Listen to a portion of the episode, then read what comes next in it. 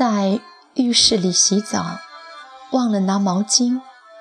若是以前，我会大声地对老公说：“喂，老公，帮我拿一下干毛巾，快点儿！”可现在老公不在家，屋子里只有我一个人，我只好穿着浴衣，从卫生间来到卧室找干爽的毛巾。有一部电影，已忘了片名，只记得一个孩子。在卫生间里洗澡，突然间水浇到脸上，睁不开眼。他扶住墙，大叫：“妈妈，毛巾！”继而，男孩呆在那里，无声地哭了。他的母亲不久前刚刚去世，以前他就是这样习惯性的喊妈妈的。我们需要一个人，一个很亲密的，能够在浴室里为你递上毛巾、衣裤的人。这个人小的时候是你的父母，长大了就是你的爱人。身边有这样一个人最幸福，但并不是每个人都能意识到的。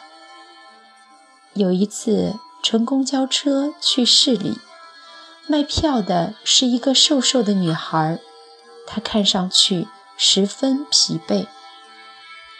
卖完票，她无精打采地坐在椅子上，突然取出手机拨了一个电话，委屈地说：“你来不来看我呀？现在一点多了，我午餐还没吃呢。”女孩的声音很大，而且带着哭腔。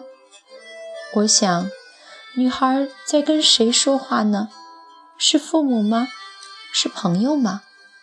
车开了十几分钟后，一个男孩在车外招手，女孩疼得站了起来，对司机说：“停一下，让他上车。”一个男孩气喘吁吁地上来了，他走到女孩的身边，轻声说：“怎么了？”发那么大的火，女孩白了他一眼，不说话。两人说话显然有所顾忌，声音压得低低的。快到市里的时候，我听到女孩咯咯地笑了。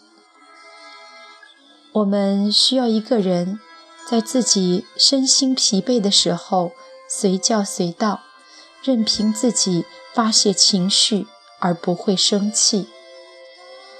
这样的人一辈子也许只能遇上一个。